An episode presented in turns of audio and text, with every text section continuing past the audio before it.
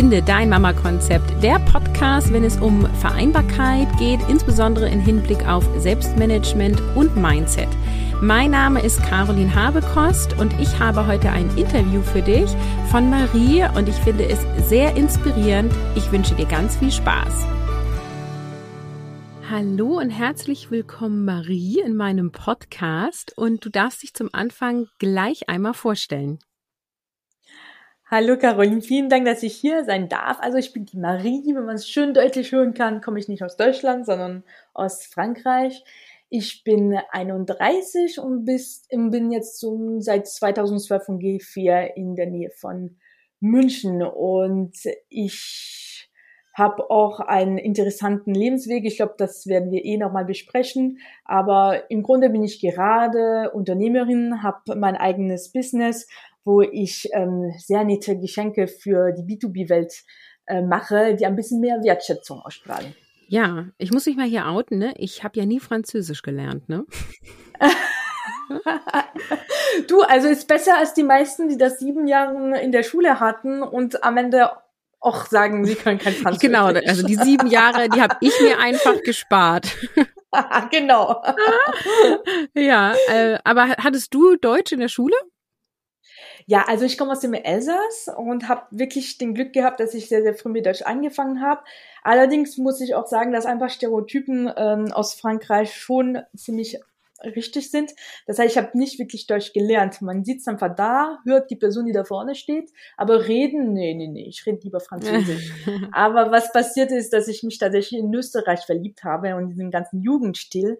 Und dann war ich mit ähm, schon mit 18 äh, bin ich nach Wien gezogen vor ein paar Jahren und da hat es richtig angefangen, dann mit Deutsch sprechen. Ja, das ist äh, so cool, ne? Also wenn die Motivation da ist, weil man verliebt ist, ne? genau. dann würde ich bestimmt heute auch noch mal Französisch lernen.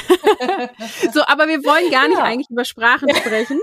ähm, ich fand das nur einen netten Fun Fact am Rande. Wir wollen heute über deine Gründungsgeschichte erzähl äh, reden und vielleicht nehm, nimmst du uns mal so ein bisschen mit.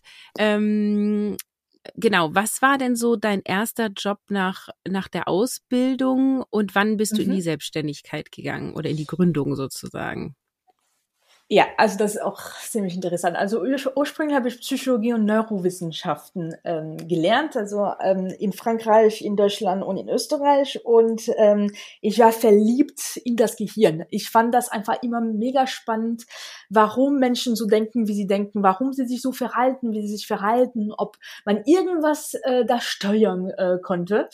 Ähm, und bin dann quasi in die Forschung reingerutscht. Also ich habe ähm, mit unter anderem mit äh, Fliegen gearbeitet und wollte herausfinden, ähm, was für Genen ähm, einfach das Gehirn beeinflussen, ne, grob gesagt. Hab aber sehr schnell herausgefunden, Marie, es ist schon gut, aber das passt nicht zu dir. Also ich habe mich total traurig gefühlt und nicht an meinem Platz und es war alles so frustrierend, weil ich auch kein Mensch bin, der einfach äh, seine Zunge in den Boden behalten kann und wenn ich irgendwas gesehen habe, was mich, was ich nicht richtig fand, da muss ich sagen, und leider, wenn du an der Uni arbeitest, das ist sehr viel mit Hierarchie und mit Politik und ähm, manchmal muss man Sachen machen, weil man sie machen muss. Und das konnte ich nicht und habe dann äh, von heute auf morgen gesagt, Leute, es tut mir leid, ich weiß, ich habe ein geiles Stipendium und eigentlich äh, ist der Weg schon vorgezeichnet, aber leider ist es nicht mein mhm. Weg. Und ähm, habe dann von heute auf morgen dann eine Stelle als äh, Führungskraft in einem Einzelhandel bekommen. Das war ein Riesenzufall und ein glücklicher Zufall, weil ich habe mich in diesem Job echt verliebt. Ähm, ich habe nie gedacht, dass das was für mich wäre, aber einen Laden zu leiten, Mitarbeiter zu entwickeln und ich habe einfach herausgefunden, hey, da kann ich wirklich menschliches Verhalten beobachten und auch ähm, was tun, um damit die Menschen sich besser fühlen, ne? dass sie einfach mit einem Lächeln rausgehen und einfach so, solche Sprüche haben wie, boah, also ich hätte nicht gedacht, aber jetzt ist mein Tag doch äh, besser geworden.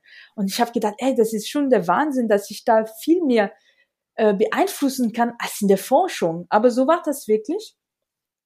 Und ich glaube, ich wäre immer noch da, wenn, ähm, wenn ich nicht diesen Drang hätte, noch weiter zu lernen, weil ich war dann sehr schnell auch an, an der Spitze im Job und ähm, es gab keine Stelle danach. und ich hätte nur noch das wiederholen müssen, was ich schon die ganze Zeit gemacht habe. Und ich habe gedacht, nee, ich will doch vielleicht mein eigenes Ding machen. Und so ist auch dieses Gefühl der Selbstständigkeit in mir gewachsen. Und dann wurde ich auch schwanger. Und, in Anstellung äh, oder? Ich, ja. Genau, da war ich noch angestellt und wurde schwanger. Und dann, ich war ein bisschen blauäugig, weil ich, ich ähm, kenne das nur aus Frankreich. Und ich habe dann gedacht, ja du, also du bist jetzt dann drei Monate weg und dann bist du Vollzeit wieder da. ja, naja, das hat nicht so geklappt. Ja, das ist ja, also das ist ähm, mega spannend. Also war das dann auch dein Plan, äh, das konkret so zu machen? Also nach drei Monaten wieder zurück? Also ich da, also das ist schon wieder was super Spannendes, wenn man aus einer anderen Kultur kommt. Ich habe mich die Frage nicht gestellt, weil für mich war das meine Realität, weil ich alles, was ich je gekannt habe, mhm. war so. In Frankreich ist es so, du bist drei Monaten weg, dann kommst du Vollzeit zurück. Aber es ist auch eine, ein anderes Land. Das heißt, du hast auch Betreuung, die einfach äh, sowas ermöglichen und dein Arbeitgeber erwartet auch nichts anderes mhm. von dir. Und ähm, dann habe ich einfach gemerkt, okay, aber von mir wird jetzt hier was komplett was anderem, anderes erwartet und ich habe nicht die Möglichkeit, weil ich krieg keine Betreuung für, für mein Kind äh, nach drei Monaten. Das gibt's hier nicht. Und deswegen wurde alles in Frage gestellt, aber ich habe das wie sehr oft äh, einfach gedacht, ey, das muss eine Chance sein. Das muss sich in irgendwas anderes entwickeln. Und vielleicht ist es dann doch der Zeit, sich die Frage zu stellen, wäre die Selbstständigkeit doch vielleicht was für dich? Welche Rolle hat der Vater des Kindes in dem Moment gespielt? Also war klar, dass der weiterhin Vollzeit arbeitet oder in welcher beruflichen Situation war er da? Mhm.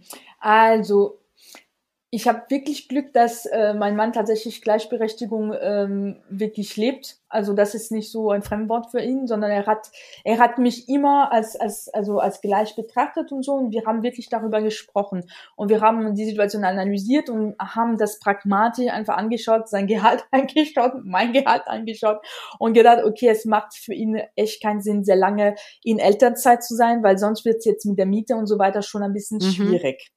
Und ähm, allerdings war es auch so, dass ähm, ihr auch gesagt hat, okay, ich weiß, dass es für dich wichtig ist, dass der Laden wie, ähm, weiterläuft. Und wir hatten ein sehr, sehr starkes Weihnachtsgeschäft zum Beispiel. Und ich bin dann nach drei Monaten tatsächlich in Teilzeit für zwei Monaten zurück, damit ich das noch für zwei Monaten wuppen kann mit Weihnachtsgeschäft und so weiter.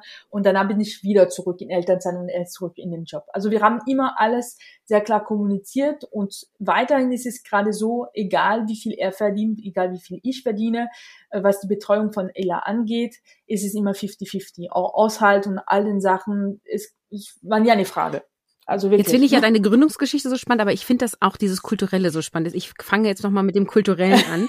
weil, also wenn du geprägt bist, dass du nach drei Monaten wieder Vollzeit zurückgehst ähm, und du ja dieses ganze Drama, was wir Deutschen uns ja machen, mit das Kind gehört zu seiner Mutter in den ersten drei Jahren und schlechtes Gewissen und so. Ist das was, was du dann quasi wie von außen betrachtest und denkst, hä, was sind das für Glaubenssätze? Oder färbt es über, weil auch du wirst ja Kontakt gehabt haben zu anderen Menschen, die vielleicht gesagt haben, oh, äh, dein Kind ist vier Monate alt und du gehst jetzt wieder Teilzeit arbeiten?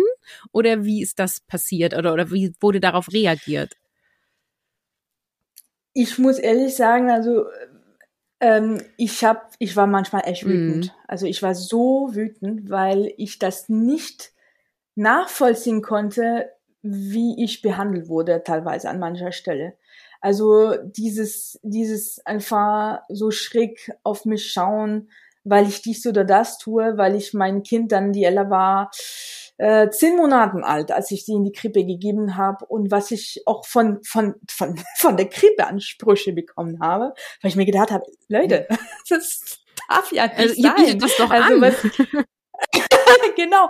Aber das war, das war ein Kampf. Das war ein Kampf. Und ich habe den immer gesagt, aber Leute, ihr müsst nicht auf mich gucken. Ihr müsst ja auf mein Kind mhm. gucken und so gucken, was sie braucht. Und bei der Ella, was, äh, sie hat sehr viele Charakterzüge von mir und sie ist ein Kind, sie braucht Kinder. Sie braucht äh, Action, sie braucht äh, wirklich, also spielen den ganzen Tag. Und das konnte ich ihr nicht alles bieten, weil den ganzen Tag spielen war auch für mich tatsächlich, kam auch an meiner Grenzen. Mhm. Aber im Kindergarten mit anderen Kindern spielen, da, weißt du, sie ist so erfüllt von Glück. Warum soll ich das verweigern? Weil ich denke, es sollte ja für mein Kind besser sein, dass ich zu Hause bleiben.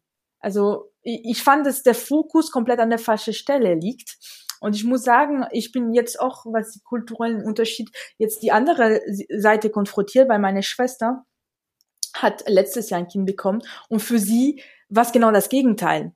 Diese Druck, wieder arbeiten gehen zu müssen, performen zu müssen, Powerfrau zu sein, ein Beispiel zu sein von, äh, weißt du, einfach Eigenständigkeit und so weiter, das, das das ist schwierig. Also ich finde dieser Druck, was man auf jeden Menschen verpackt bei dieser Frage, extrem fragwürdig und ich frage mich, warum lässt man sich diese Frage nicht bei der Person, also dass sie selbst entscheidet, was für sie richtig ist und was für das Kind richtig ah, ich, ist. Also ich glaube, da habe ich eine Idee, eine Antwort.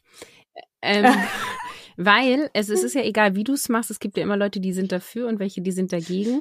Und ich glaube, das Thema ist so heikel, weil ähm, wir quasi, also diese Löwenmutter ist, glaube ich, in uns drinne sozusagen, weil so funktioniert es hm. ja auch von der Evolution ja. her. Wir wollen immer das Beste für unsere Kinder oder für unser Kind.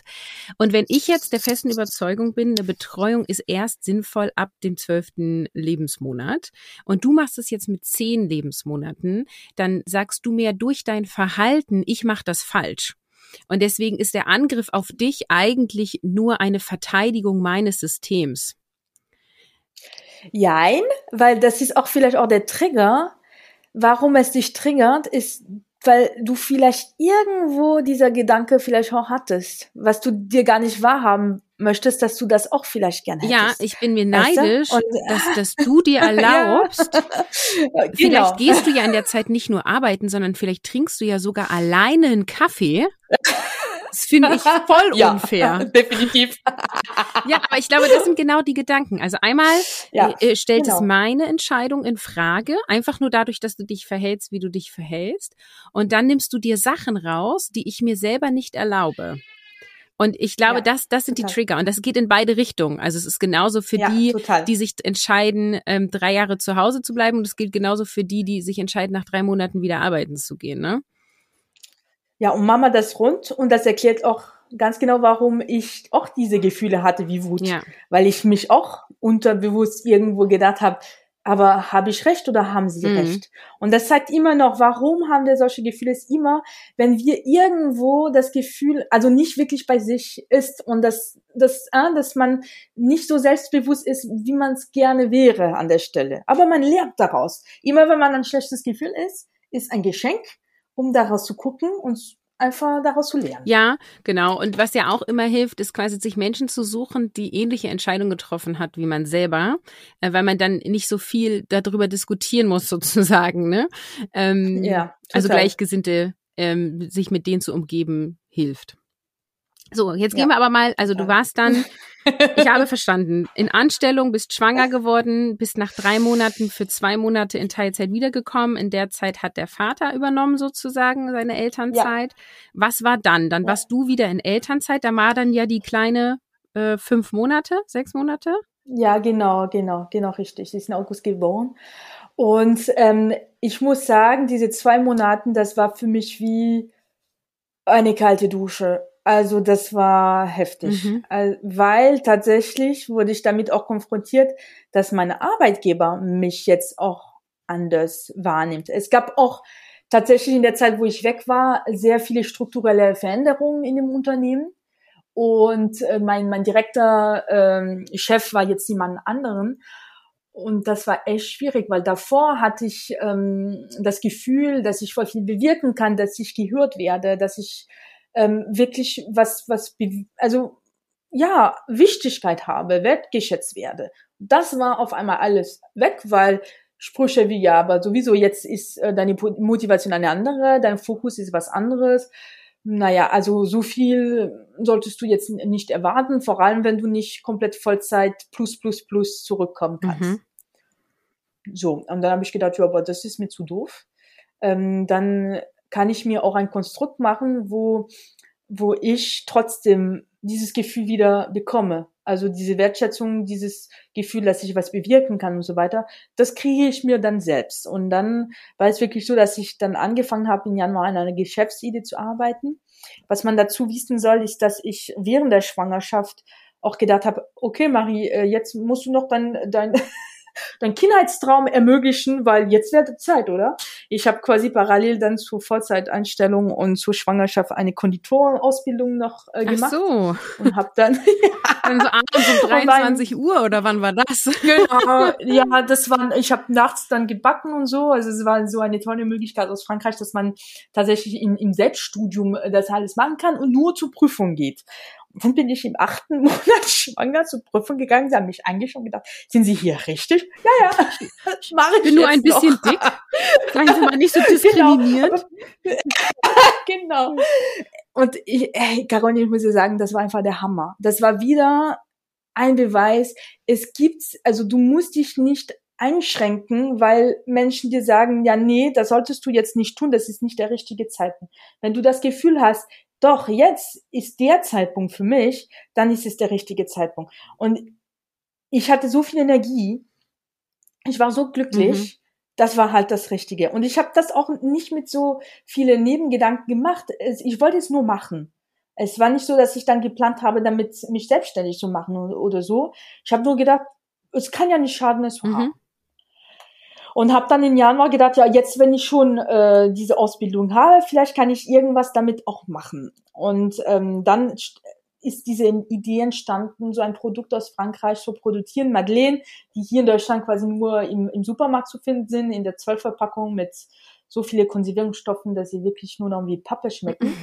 Und habe gedacht, ich könnte wirklich dieses Produkt hier bringen und aber mehr daraus machen. Und ich hatte sofort diese Vision von einem besonderen Geschenk, was wirklich Emotionen hervorruft und was, was so eine kleine Geste, was aber viel mehr bewirkt. Und das war die Ursprungsidee und ähm, habe dann ein bisschen kämpfen müssen, äh, weil meine Ausbildung auch nicht anerkannt wurde mhm. in Deutschland. Aber ähm, da bin ich hartnäckig geblieben und irgendwann mal, wenn du mal anrufst, kriegst du deine Ausnahmebewilligung. Die haben sie mir geschenkt dann. Sehr gut. Bitte rufen Sie nicht mehr an. Also ich möchte kurz ein Learning daraus ableiten. Äh, dranbleiben lohnt sich. wirklich. Und wirklich auch sich immer die Frage zu stellen, warum bekomme ich jetzt ein Nein? Mhm. Und wenn man ein bisschen da ein bisschen kratzt, dann bei, war, war bei mir äh, die Lektion, dass die Person, die ich in der Leitung hatte, nicht die Verantwortung tragen wollte für diese Entscheidung. Wenn sie Nein sagt, dann trägt sie keine Verantwortung. Und dann ist irgendjemanden aus dem Urlaub zurückgekommen, der ein bisschen mehr Selbstbewusstsein hatte oder vielleicht höher in der Hierarchie war. Und die Person hat gedacht, ja, kein Thema. Also wie immer auch ein bisschen die andere Perspektive nehme und dann kann man ähm, aus einem Nein eine andere Geschichte Da möchte ich auch kurz eine Anekdote erzählen. Ähm, das Zauberwort ja. heißt ja Ermessensspielraum habe ich mal gelernt, mhm. funktioniert richtig gut mit allen Behörden, Beämtern, mit denen man telefoniert und dann geht immer alles nicht. Und dann kann man fragen, welchen Ermessensspielraum haben Sie denn? Oder welchen können Sie möglich machen? Toll. Und dann fühlen die sich Toll. immer total so, oh, ich habe ja Ermessensspielraum. Und die fragt so nett. Und dann kommt sowas, na ja, wenn man so und dann so und dann so und dann vielleicht. Ich sag, ach Mensch, das ist ja mal, also, das wäre ja mal eine Idee. So und ähm, ja. ja, naja, aber auch das nur als kleiner Lifehack. Das Zauberwort ja, heißt Ermessensspielraum. Ermessensspielraum. so, okay, also du hast dann einfach nochmal eben eine Ausbildung gemacht. Ähm, dann kam genau. ja die kleine Maus, genau, da war und dann, was ist passiert, als du ähm, wieder aus der Anstellung, also als sie fünf oder sechs Monate alt war, du wieder in Elternzeit gegangen bist? Dann habe ich mich einfach mit dem Gedanken angefreundet, diese Idee umzusetzen. Das heißt, und ich war jetzt noch ein bisschen äh, aus meiner Studiumszeit und Schulzeit geprägt, Perfektionistin, alles perfekt machen und so weiter. Das heißt, ich habe meinen Businessplan perfekt gemacht und dann habe ich alles recherchiert und äh, war total gut vorbereitet, so dass es schon eine Weile gedauert hat, bis ich äh, tatsächlich dann gegründet habe, weil ich habe dann in August mhm. gegründet. Genau, also als Ella ein Jahr alt wurde und ich bin auch genau zu selben Zeitpunkt zurück in meine mhm. Festanstellung gegangen. Also dann habe ich 20 Stunden ähm, im Laden gearbeitet und 20 Stunden quasi war ich dann selbstständig. Also 20 Stunden und offiziell, wie viel, weil ich nicht mehr da Wie viele Stunden war Ella betreut? Ähm, die Ella war ähm, sieben Stunden betreut. Genau. Und es war so, dass die Krippe genau ähm, also im selben Gebiet war wie der Arbeitsplatz von meinem Mann. Das heißt, er hat sie gebracht und immer geholt, weil es für ihn quasi genau auf dem Weg lag. Was auch für mich äh, echt ein Geschenk war, muss ich sagen, weil das, das sparst du schon wieder eine mhm. Stunde. Mhm. Und ähm, genau, also da er hat mir auch extrem viel den Rücken freigehalten am Anfang, weil er hat gedacht, ey, ja mach das, probier's aus und äh, ja, also ich helfe dir dabei. Also war echt toll. Ja, cool. Äh, und dann ähm, hast du was genau gegründet? Also du hast ja eben schon so ein bisschen erzählt, aber ich glaube, mhm. wir müssen es nochmal konkretisieren. Genau, genau. Es hat sich auch sehr viel verändert in der Zeit, ja? weil das ist, äh, das ein Produkt ist auch nicht statisch und auch ein Unternehmen ist nicht statisch. Wenn du merkst, okay, es ist nicht genau das, was die Kunden brauchen, darf er sich weiterentwickeln. Aber ursprünglich habe ich ein Einzelunternehmen gegründet, wo ich selber Madeleine produziert habe. Ich habe aber gedacht, ich glaube, ich bin, dass ich nicht so viel Geld investieren mhm. möchte und deswegen habe ich äh, Backstuben untervermietet und keine eigene Backstube kreiert und so. Weil natürlich kannst du das nicht in deiner eigenen Küche produzieren. Das geht mhm. ja nicht. Es muss eine Profiküche sein, aber du musst nicht unbedingt in Tonnen an Kosten gehen, Miete und so weiter. Wenn du einfach jemanden kennst, der eine Backstube hat und so, kannst du dort fragen, ja, wenn du nicht produzierst, darf ich mhm. meine, meine Sachen produzieren. Und genau so habe ich es eine Weile gemacht. Ich glaube, das habe ich eineinhalb Jahre gemacht so. Und irgendwann habe ich gemerkt, ey, nee, nee, das ist, das ist nicht, was, wie ich es mir vorgestellt habe. Das ist jetzt echt ähm, nicht mein Traum, was ich gerade mhm. lebe. Weil du musst dir vorstellen, das war schon hart. Also ich habe im Laden gearbeitet, dann habe ich meine Konditorenweste geholt, bin dann in die Backstube, hab nachts bis um ich weiß nicht wie viel Uhr dann nochmal produziert, hat diese allen Sachen dann nochmal auch verpackt und so weiter, dann den Kunden geschickt. Hast du das alles alleine gemacht und, äh, oder hattest du das schon? Ein Team? Ich habe alles, alles, alles alleine gemacht. Und dann hast du es auch alles. allein vermarktet? Ja, vermarktet, Webseite programmiert, alles, Ach, du alles, alles gemacht. Ja, ja, Buchhaltung also wirklich, weil ich habe auch diesen blöden Glaubenssatz, ich arbeite dran, ich kann alles. Ja. Was nicht immer gut ist. Ja. Weil ja. Man, du schlafen. ja.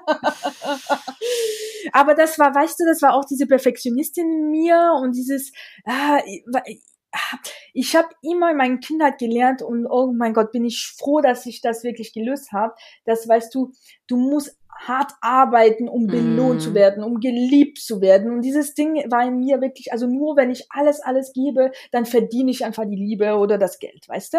Und das war echt doof, weil wenn du selbstständig bist, dann kannst du echt zum Grunde gehen mit so einem Gedanken. Ne? Das kannst du dir echt das Leben sehr schwer wenn machen. Wenn ich in so eine Falle tappe, stelle ich mir jetzt immer selber die Frage, also meine Denkerin stelle ich die Frage, was ist, wenn es leicht geht? Oh, das hilft total, ja, weil genau. das ist ja wie so ein Mindfuck, ich muss das Wort mal so sagen. Äh, ja. Der ja, also das ist auch, wenn ich irgendwie ein Produkt entwickle, also wie zum Beispiel jetzt den Online-Kurs, den ich erstellt habe, ähm, und ich dann äh, plötzlich die Gedanken habe, ach, das kauft ja keiner das braucht ja auch keiner. Ja, das ja, ist nicht genau, gut. Genau. Die, die, der, alle können ja, das besser, nur ich nicht. Und dann immer wieder zu sagen, stopp, was ist, wenn es klappt? Stopp, was ist, wenn es leicht geht? Was ist, wenn es einfach funktioniert? Was ist, wenn es mit wenig Energie, die du investierst, ganz großartig wird? Und dann fängt halt dein Kopf an, dir andere Antworten auszuspucken. Und das hat für mich den mega Mindshift gegeben. Total, total. Und was ich auch immer ganz cool finde, also ich muss wirklich sagen, das war das größte Geschenk von meiner Selbstständigkeit, dass ich mich mit all den Themen auseinandersetzen durfte und dass mein Leben sich total verändert hat, weil mein Mindset sich total mhm. verändert hat, weil ich konnte ja so nicht weitermachen. Aber was ich auch immer ganz cool finde, ist dieses, ja, warum ist es so schwer? Warum, das ist ja, warum bringt dir nicht weiter? Wie kann ich es machen, dass es funktioniert? Äh, was ist die Lösung? Also wirklich auch die, wie du die Frage stellst, da bekommst du einfach andere Antworten. Mhm. Das ist auch immer ganz cool. Genau, also irgendwann habe ich gesagt, okay, das geht gar nicht. Und für mich war es wirklich ein Schlüsselmoment. Das war tatsächlich, Corona hatte angefangen und Aufträge wurden massenweise ähm, quasi abgesagt. Und ich habe mich erleichtert gefühlt. Mhm. Und das war für mich, okay, da gibt es ein Riesenproblem. das ist nicht, was ich gerade fühlen sollte. Und dann habe ich gedacht, okay, dann brauchst du eine Pause. Und ich habe eine Zeit lang tatsächlich ähm, nicht an dem Projekt gearbeitet und einfach nur äh, geguckt, was in mir äh, also kommt und was ich wirklich möchte. Was ist wirklich meine Vision? Wo will ich wirklich hin?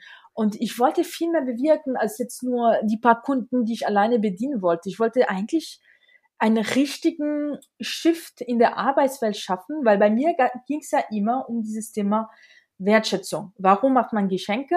Nicht nur um zu schenken, nicht nur weil der Mitarbeiter jetzt gerade äh, Geburtstag hat und ich muss äh, schnell schnell was finden und er bekommt wie immer dieselbe Pralinenbox oder irgendwas, was ich auf Amazon finden konnte, sondern nee, ich mache mir Gedanken, weil ich möchte wirklich, dass es gefällt. Ich möchte mit diesem Geschenk was bewirken. Und ich habe rausgefunden, okay, das Problem ist halt, ich bin schon drei Schritten ähm, in die Zukunft gegangen, ohne das Ursprungsproblem zu lösen, weil es geht erstmal darum, dass die Menschen sich mit diesem Thema auseinandersetzen und verstehen, was für ein Führungsskills Wertschätzung darstellen könnte.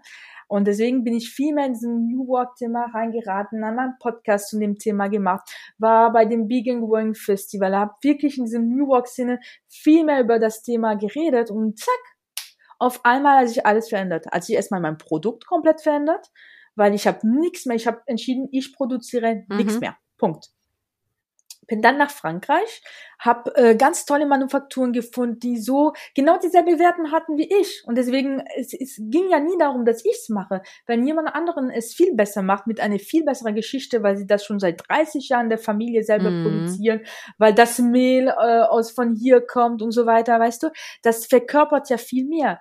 Dann habe ich diese Produkte genommen und habe gedacht, jetzt muss es auch in der Art und Weise, wie es verpackt wird, eine Geschichte erzählen und soziales Mehrwert bieten, Wertschätzung darstellen.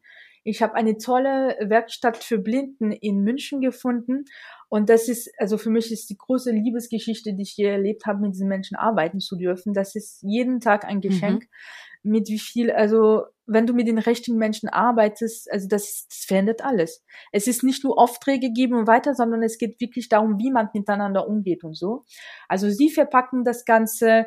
Äh, wir machen alles auch in Corporate Design. Ich habe eine kleine Druckerei auch in München von einer Frau, die das mit so viel Leidenschaft und Begeisterung macht. Diese Aufkleber kommen dann in der Werkstatt und die Werkstatt verschickt das quasi direkt an den Mitarbeiter zu Hause, der das quasi in einem Postfach dann öffnet aufmacht und merkt, okay, mein Chef, der hat sich echt Gedanken gemacht. Und noch mehr, weil jetzt mittlerweile ist es so, wenn du die Box aufmachst, dann findet der Mitarbeiter einen QR-Code und dein Chef hat sogar eine persönliche Sprachnachricht hinterlassen. Mhm. Er sagt dir mit deiner Stimme, warum er dich wertschätzt, warum er denkt, dass du so eine schöne Arbeit leistet. Und das verändert alles. Genau. Also das war schon der große, große Shift, als ähm, sich das entwickelt durfte. Dann erzähl doch mal, wie ist es heute? Ich bin auch zeitlich gerade, also wie alt ist deine Kleine jetzt und ähm, wie arbeitest du heute? Also die Ella ist dreieinhalb, sie ist jetzt mittlerweile im Kindergarten und ich arbeite jetzt komplett ortsunabhängig von überall und habe wirklich die große Chance, dass ich fast alle meine Prozessen ähm, automatisiert habe. Das heißt, ich hatte äh, den Glück, dass ich viel mehr Zeit hatte, noch mehr daraus zu machen. Also jetzt mittlerweile ist es so, es gibt diese Idee, die wunderbare Idee, Geschenke für mehr Wertschätzung in der Arbeitswelt. Das ist das Produkt, aber ich wollte auch die Art und Weise, wie ich Vertrieb mache, auch anders gestalten und mehr Chancen bieten mit meinem Geschäft. Also mittlerweile ist es so, dass die Modern Bakery ein Weg ist, um Frauen oder Männer, vor allem Frauen in Elternzeit, die Möglichkeit zu geben, auch mal nebenbei in die Selbstständigkeit reinzuschnuppern. Also Sie können bei mir ein Kurs belegen, wo ich einfach alles mitgebe, äh, was ich je gelernt habe in diesem Weg der Selbstständigkeit, damit Sie nicht zwei Jahre brauchen, um rauszufinden, okay, eigentlich gehe ich schon seit zwei Jahren in die falsche Richtung, vielleicht sollten wir da abbiegen und vor allem diese ganzen Ängste zu überwinden, weil am Anfang denkt man sich, oh mein Gott, aber Buchhaltung kann ich ja nicht und dies kann ich nicht, das kann ich nicht. Doch, du kannst ja alles, alle Informationen sind da draußen und ich gebe sie dir alle schon verpackt, kurz und knack, äh, knackig, damit du es sehr schnell einfach in der Hand hast und dass das keine Hürde mehr ist. Mhm. Und da kannst du quasi in der ersten ähm, Monaten, Jahren deine Selbstständigkeit nebenbei, also quasi Nebentätigkeit bei mir machen und quasi die lernen, wie du die Boxen zum Beispiel verkaufst. Aber es geht mir vor allem darum, dass die Menschen dann ihren eigenen Weg gehen, sondern dass sie einfach nur diese kurze Phase bei mir mitgemacht haben, um das alles zu lernen, dieses Selbstbewusstsein, diesen Mindset zu bekommen, damit sie dann ihr eigenes Ding machen. Genau. Cool. Wirklich cool. Und wie viel Stunden investierst du pro Woche ungefähr?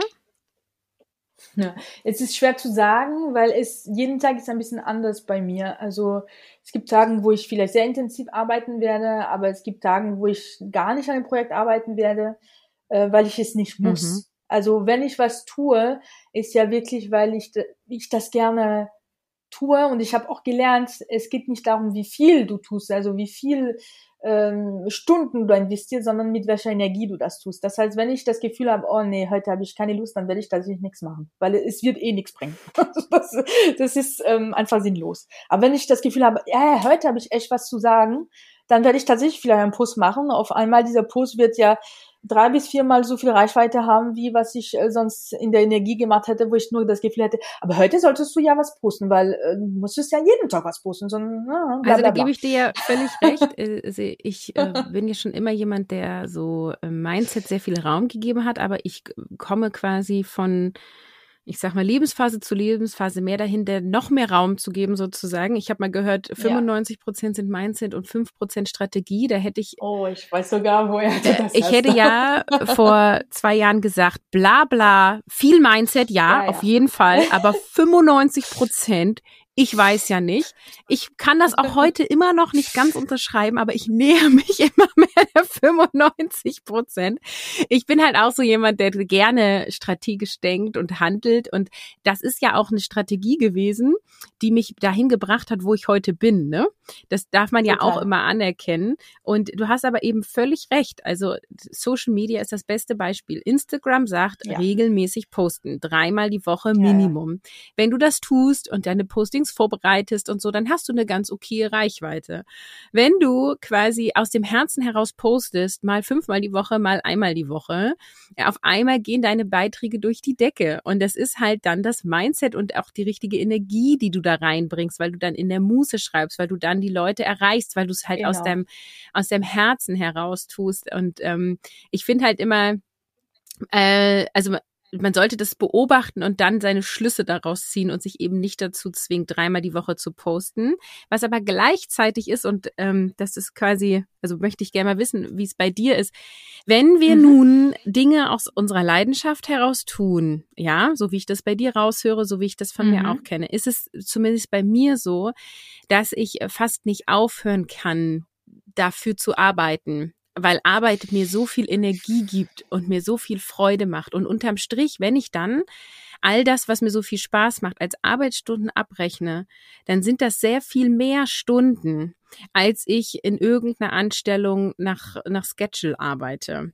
Ähm, insofern würde mich halt interessieren, ähm, ob das dir auch so geht oder ob du auch wirklich mal mitten in der Woche sagst, drei Tage lang, ich tue jetzt gar nichts fürs Business und ich gehe jetzt mit meiner Tochter auf den Spielplatz und ich genieße das.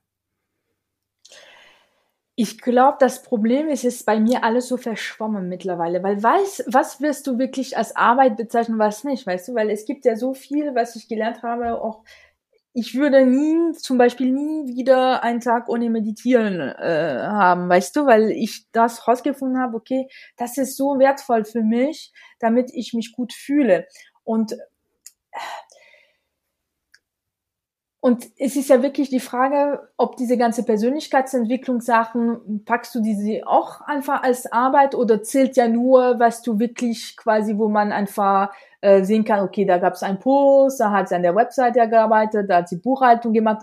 Was zählt, weißt du? Ja, was zählt, was ich verstehe deinen also, Punkt, ist, ist, total schwierig. Aber selbst wenn ich nur in Anführungsstrichen meine Posts zähle und die Stunden, die ich an der Website bin und die Podcastaufnahmen, die ich mache und die Sachen, die ich mir aufschreibe, also ich sag mal wirklich Tätigkeiten, die von außen erkennbar sind für jeden, der, dass es irgendwie auf mein Business einzahlt, ja. Und ich dieses ganze Persönlichkeitsarbeit und Mindsetarbeit und Yoga und Meditation rausrechne, selbst dann investiere ich sehr viel mehr Stunden, als viele anderen das tun. Und dann, wenn man das andere noch dazu zählen würde, kommt das ja nochmal da drauf. Also ich gebe dir völlig recht, ne? Das Leben mhm. besteht aus Tätigkeiten. Es ist eigentlich egal, wie du die definierst. Also es sind Tätigkeiten und Tätigkeiten, die du machst. Ähm, und trotzdem, wenn, wenn ich jetzt quasi mal meinen Tag tracke, dann arbeite ich ganz schön viel sozusagen. Mhm. Ja, also ich glaube, wenn man ganz ehrlich ist, dann würde man bei mir sagen, okay, es ist auch sehr, noch sehr viel Arbeit, aber es ist nicht mehr dieselbe Arbeit. Also nur damit du dir vorstellst. Der Punkt ist, wenn wir nur über die Modern Bakery reden, dann ist es sehr mhm. wenig. Aber ich habe eine ziemlich mega Vision und deswegen bin ich dabei, noch jetzt ein weiteres Unternehmen zu gründen und noch weitere äh, Möglichkeiten ähm, zu gestalten, weil meine große Vision ist tatsächlich, jedem Mensch eine Möglichkeit geben, nebenbei sich seinen Erfolg zu kreieren. Und ich habe einfach wirklich dieses Gefühl gehabt, okay, wenn ich nur das mit der Modern Bakery machen, da kann ich nicht wirklich jeden eine Möglichkeit bieten, weil das wird nicht jeden ansprechen. Mhm. Und deswegen ja, also natürlich jetzt eine weitere Firma zu gründen und so weiter, das, du kannst dir vorstellen, das, das ist auch Arbeit, da muss man auch einiges tun.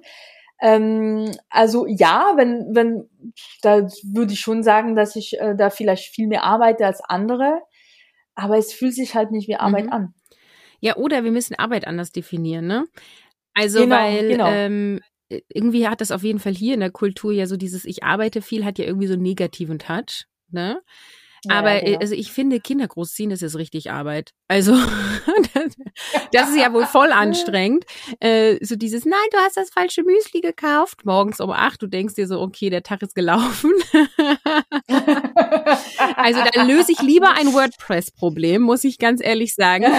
Ähm, also ich finde, wir müssen aufhören, das so zu trennen. Also ich, ich frage das so spitzfinderisch und, und gehe da so tief rein, weil, weil diese, also weil dieses Thema so groß ist und so dieses, oh mein Gott, wenn du dich aber so selbst verwirklichst und wenn du jetzt noch Anstellung machst und, und noch Nebenberuflichkeit und dann engagierst du dich auch noch im Kindergarten oder so, ähm, oh Gott, oh Gott, oh Gott, dann hast du ja gar keine Zeit mehr für dich, wo ich denke, doch, ich habe jeden Tag, jeden Moment meines Lebens für mich, weil wenn ja, ich das WordPress-Problem oh, löse, tue ich das für mich mit mir in Verbindung mit mir.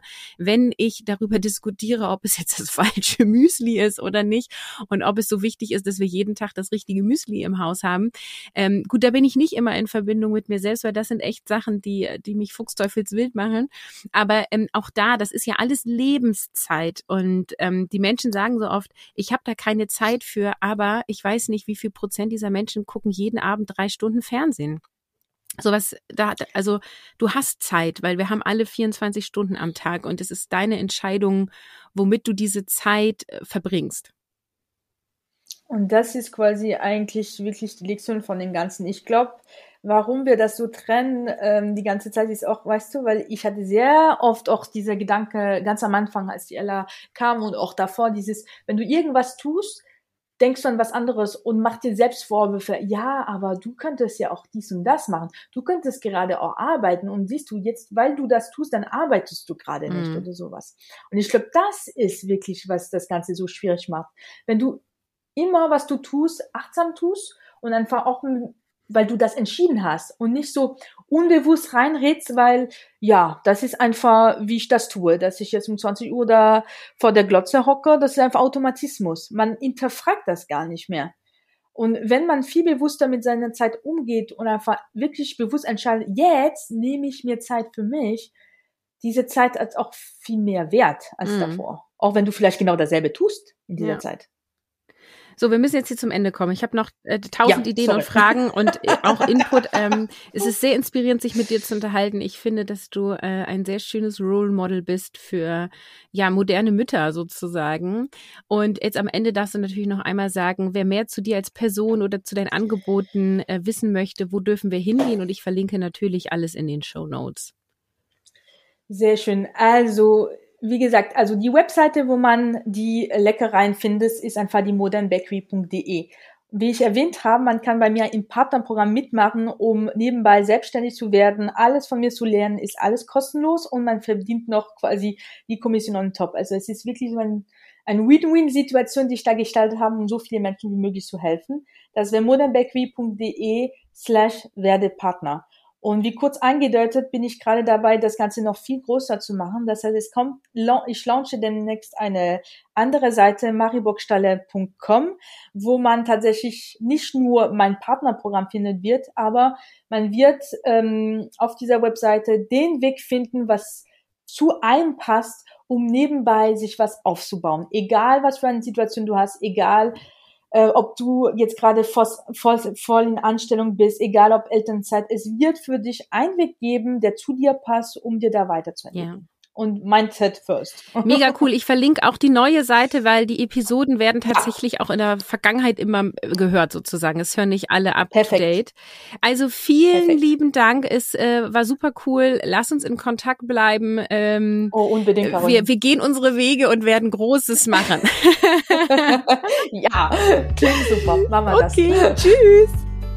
Tschüss.